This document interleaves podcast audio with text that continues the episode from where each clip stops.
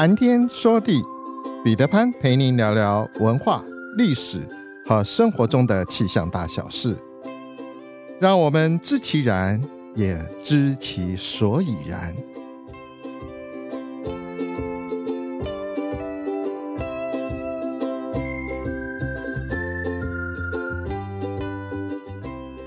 谈天说地，潘大刚空中与您相会。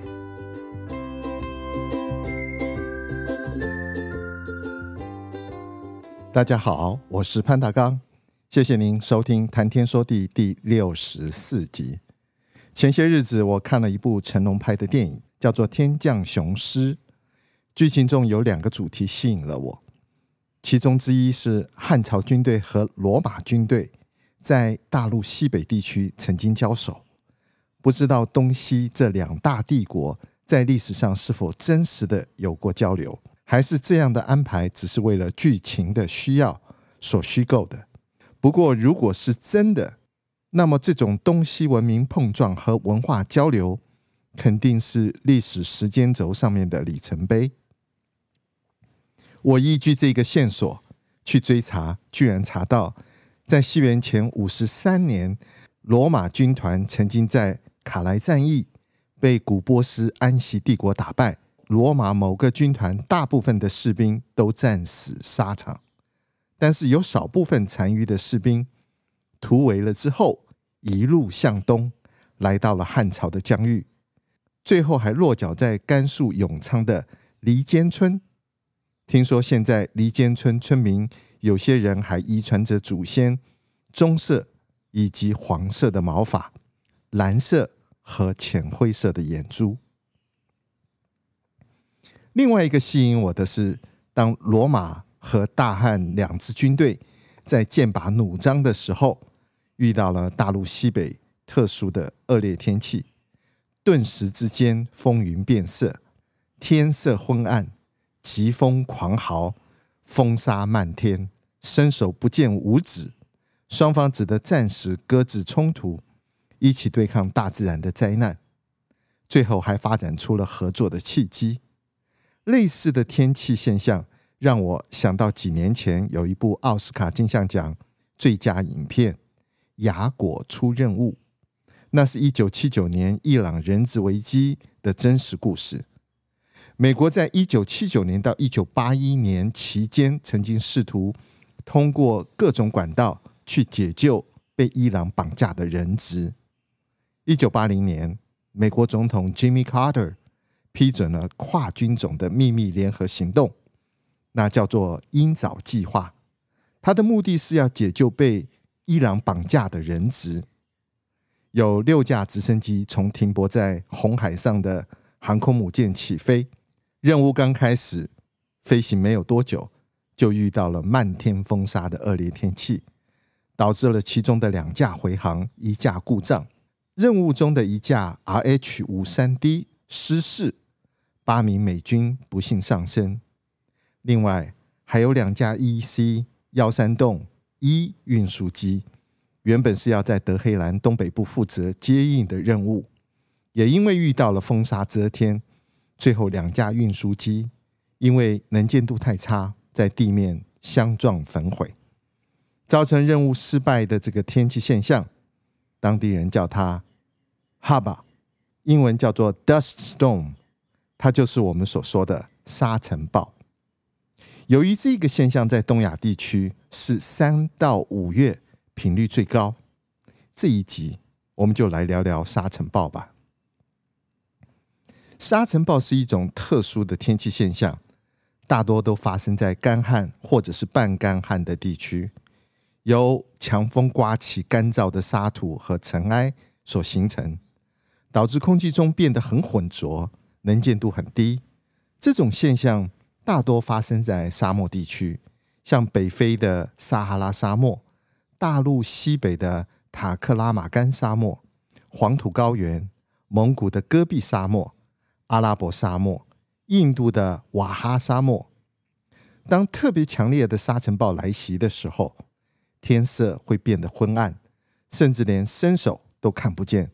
所以，大陆西北地区的人把它称之为叫做“黑风”或者是黑风暴。所以沙尘暴发生需要有三个要件：强风、沙子以及不稳定的大气。最后一个才是真正让沙尘暴向高空传送的重要条件。沙尘暴不仅会影响能见度，还会影响地面和空中交通的安全。而且吸入了大量沙尘，对于呼吸器官的健康也有一定程度的影响。除此之外，风沙也会造成下游沙埋的现象，严重的时候甚至会摧毁农田、牧场、房屋、道路和铁路。风沙还有强烈的磨蚀作用。不只会吹走地表的植物，还会损伤建筑物和室外的机器设备等等。自古以来，沙尘暴的影响就没有停止过。一场突如其来的沙尘暴，在无意间还改写了中原楚汉的历史发展。在先秦时期，沙尘天气被称之为“霾”，而“霾”在现存的古籍中最早的记载。可以在《诗经》中找到，《诗经》中就有说“中风且霾”的文字。在西元前三世纪的楚汉相争中，沙尘暴也扮演了一定的角色。根据《史记·项羽本纪》的记载，西元前两百零五年，刘邦与项羽的大军在今天的安徽彭城一带大战。当时，刘邦的汉军被打得溃不成军。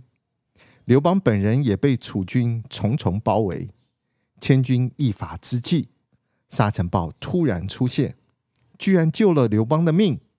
楚军大乱，刘邦得以带着残存的几十个骑兵，慌忙的逃命。如果当时刘邦被俘，很有可能就会被项羽杀掉。没想到一场突来的沙尘暴，居然改写了中国的历史。在先秦时期，汉鉴于史册的沙尘暴开始经常出现在中国的史书中。《汉书·五行志》就记载：成帝建始元年，西元前三十二年四月辛丑夜，西北有如火光，壬寅辰，大风从西北起，云气赤黄，四射天下。终日夜下者地者，黄土成也。意思是说，公元前三十二年的四月辛丑夜，那一天从白天到晚上，到处都是弥漫的沙尘黄土，天上大风猛吹，好像是着了火一样。人口增长对于环境破坏的影响，现在已经是常事了。环境破坏导致植被的枯竭，绿地范围的缩小。有利沙尘暴的发展，而沙尘暴的发生进一步加速这个生态环境破坏的循环。黄河被叫做黄河，谁知道它原来是被叫做清河、大河。老虎跟大象在大陆北方消失，也有可能是跟环境劣化有关。从先秦到东汉初期，中原地区的人口数量大约有两千万人。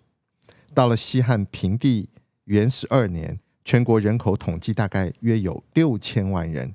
这个急剧增加的人口也导致了生态环境的第一次大规模整体性的破坏。黄河流域的生态环境也开始遭遇了第一次大规模的破坏。大量人口增加，导致毁林造林越来越密。这时期的农业甚至一直延伸到了北方的阴山脚下，连草原森林。都开始被大规模的破坏。在这个时候，古史中所记载的河的名字，最终变成了黄河。由于森林被大量破坏之后，黄土高原的水土流失加剧，这就使得大量的泥沙在秦代以后被冲刷进入了黄河。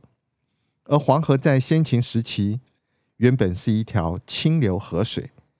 在古史中记载，叫做河，或者是大河。《诗经·伐谭》中就记载了先秦时期的河水清澈。侃侃伐谭兮，置之河之干兮，河水清且涟漪。这里的河指的就是黄河。到了战国末期，由于砍伐森林，水土流失越来越厉害，河就开始被叫做浊河，浑浊的浊，浊河。而到了西汉初年，黄河这一个称谓才正式的出现。黄河名称的变化，也反映出了黄土高原森林破坏所带来严重的后果。这个直接后果，一个是河从青到黄的重大改变，还有就是沙尘暴原生地环境破坏的范围不断的在扩大。沙尘的可怕，也成为唐宋以后当时人心中不愉快的记忆。北宋宣和四年（西元一千一百二十二年）初秋时节，宋徽宗府学教授太学士陈与义由洛阳经钟某入京城开封讲学，不料途中却遇上了沙尘暴。对此，陈与义非常不爽，也写了两首诗，其中一首记载道：“如何得与凉风约？”不共沙尘一并来。先秦时期森林密布，河南地区还存在有老虎、大象和犀牛。但是到了北宋，由于人口剧增，森林砍伐，不仅大象和犀牛消失了，由于人口的剧增，沙尘天气越来越多。曾经在广大华北地区生存的犀牛，在汉朝以后也逐渐消失。唐朝以后，大象也从华北地区消失了。明朝以后，东北以南、广东以北的广大华北、华中、华东地区，关于老虎的记载也逐渐的消失了。到了明朝，北京有时候会刮起沙尘暴，已经非常非常恐怖了。明代人屠龙就在《在京与友人》这一篇文章中写道。燕氏戴面衣，骑黄马，风起飞尘满渠没。归来下马，两鼻孔黑如烟土。白话文的意思就是说，当时北京刮着沙尘暴，他骑着马在街头上走来走去，虽然戴着面罩，但是回到家一下马，才发现两个鼻孔已经被沙尘暴弄得跟烟囱一样黑了。虽然说沙尘暴是因为地表有沙漠而产生的。但是它也有可能因为风蚀和沙埋作用等原因导致沙漠化。另外，现在大家所关心的气候变迁、滥垦滥伐、过度畜牧、破坏水土保持等人为因素也会导致沙漠化。这种情况也会在非干燥地区发生，比如说农地和牧场的开垦，使得土壤暴露，强风一吹。就会变成风蚀流失，然后沙尘就会充斥着空气中。如果水土保持再不利，河流岸边也都会变得比较荒凉，就像荒漠一样。台湾很多河川地在风大的时候，偶尔也会发生小型的沙尘暴。或许你见过，只是你不知道该如何称呼这种天气现象。大多数人感觉上。沙尘暴好像只有负面的印象，但是其实它对大自然也有好处。它的碱性特质可以帮助中和环境中酸碱值。在台湾，沙尘暴常常来自污染严重的东北方，而这些地方的雨水往往偏酸性。但是当沙尘暴来袭的时候，它能够让雨水变成中性，甚至偏碱性。另外，沙尘暴还可以借由大气传输，把其中所含的海洋营养盐带到偏远的海洋中。这对于海洋生物来说是非常重要的养分。台湾地区开始注意到沙尘暴这一回事，是从一九九五年开始的。那一年三月十二日，北部的基隆、宜兰、汐止、瑞芳等地，许多人都发现下雨之后。车子被一层红褐色的泥土覆盖，路边的积水也沉积了红褐色的泥浆。有些人猜测，它是因为砂石车经过，或者是恶作剧；也有人认为这是台电协和电厂污染所造成的。当时的汐止镇镇长廖学广，他的坐车也被红泥所覆盖。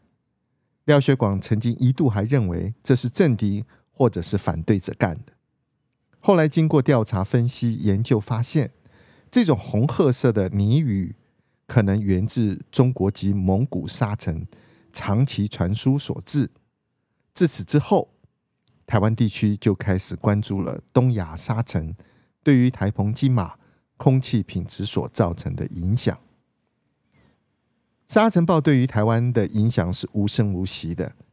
已经有研究显示，空气污染对于慢性疾病和心血管疾病患者是很大的威胁。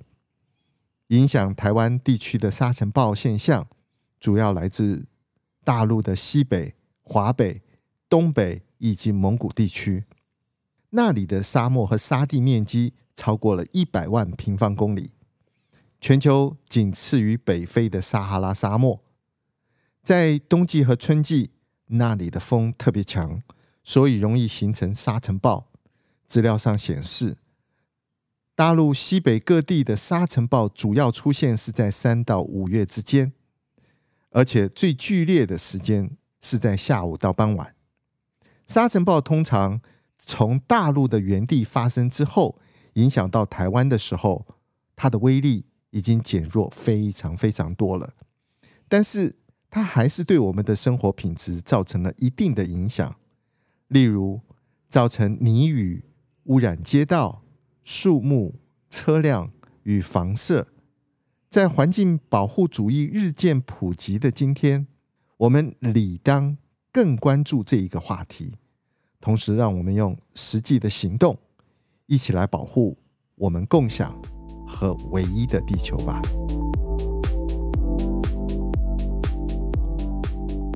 苍穹浩瀚，气象万千，月运而风，楚润而雨。见微知著，谈天说地，和您分享文化、历史和生活中的气象大小事，让天有不测风云不再是借口，让天气不再是行动的阻力，而是生活中的助力。想要知道更多，我们下次再会。